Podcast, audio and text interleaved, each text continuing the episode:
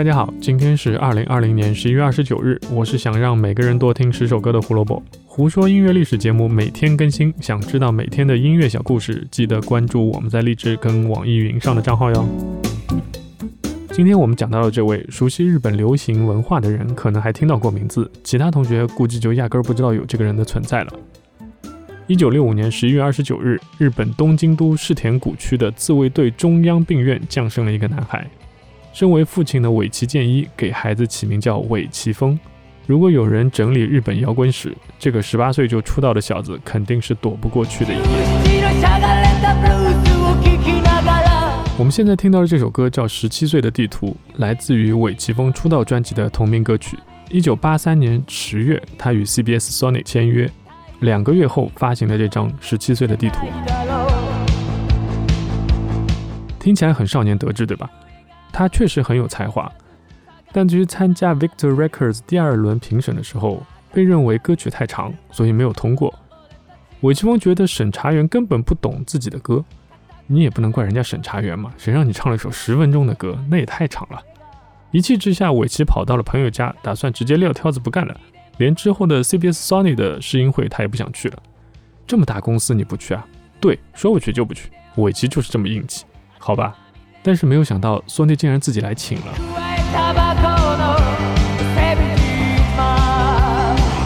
要说运气，尾崎是真的运气不错。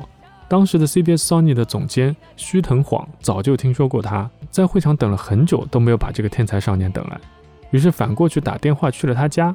然后家里人才去朋友家找到了尾崎峰，这才让尾崎峰参加了试音会。尾崎从小不是省油的灯，高中考了三个学校，第一志愿是最难考的庆应艺术制木高等学院，没合格。百分之五录取率的陆上自卫队少年工科学校倒是录取了，但因为必须留短发，他也不想去了，最后去了青山学院高等部。那你就好好读书呗，他也不要。高中抽烟被停学，然后又未成年喝酒被逮住，还引起骚乱，警察都出动了，结果自然是被停学。不过这也让他有了创作第一张专辑的契机。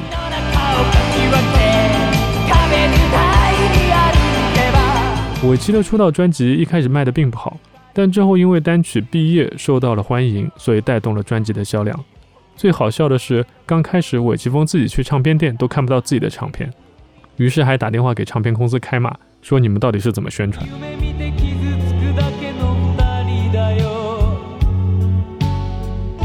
由于尾崎峰早期的作品都是描述自己和大人以及社会反抗为主题，所以被日本媒体称为时代的教祖，也就是十几岁的那些人的教祖。但也不能说他只会写这种教唆别人做坏事的歌。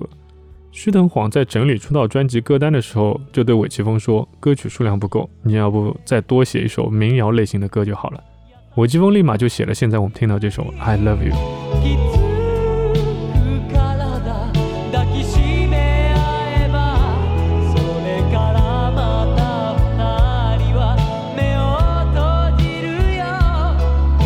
一九九二年四月二十五日，尾崎峰因为意外去世，只有二十六岁。他在二十岁后写的歌更多的是关于真爱和赎罪，已经跟自己十几岁时一直倡导的自由和反控制有了很大的区别。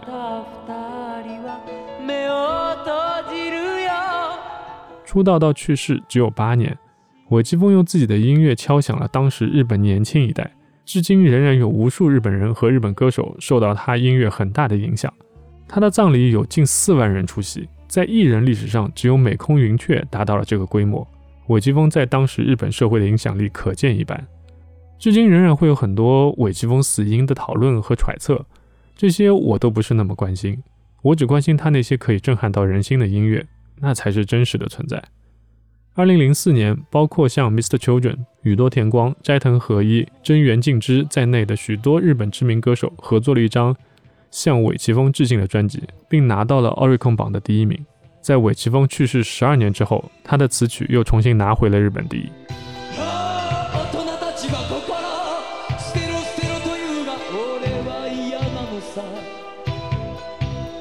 一九六五年十月二十九日，日本一代摇滚歌星尾崎峰出生。今天要向大家推荐的歌曲是韦奇峰的第一张现场专辑《Last Teenage Appearance》中的《Jugo no Yoru》，也就是十五岁的夜晚。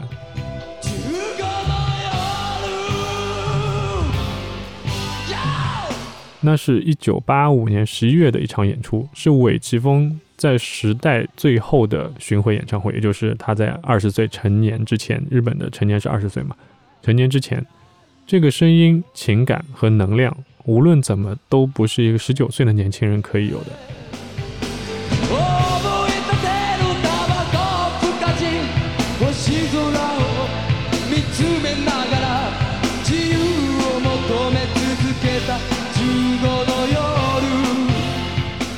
作为二十七岁俱乐部的成员，希望他在天堂一切都好。如果你不知道什么叫二十七岁俱乐部，我可以在这里稍微解释一下，就是，呃，会有一群摇滚明星、摇滚歌手，会很奇怪的都在自己过二十七岁生日之前去世。啊，以后有机会我们会再单独跟大家讲一下这个事情。感谢收听今天的节目，胡说音乐历史，音乐让每天更重要。明天我们要讲一个世界第一了。我太喜欢那张专辑了，等不及要跟大家好好说一说。明天快点来吧，你们也都不要忘了听吧，拜拜。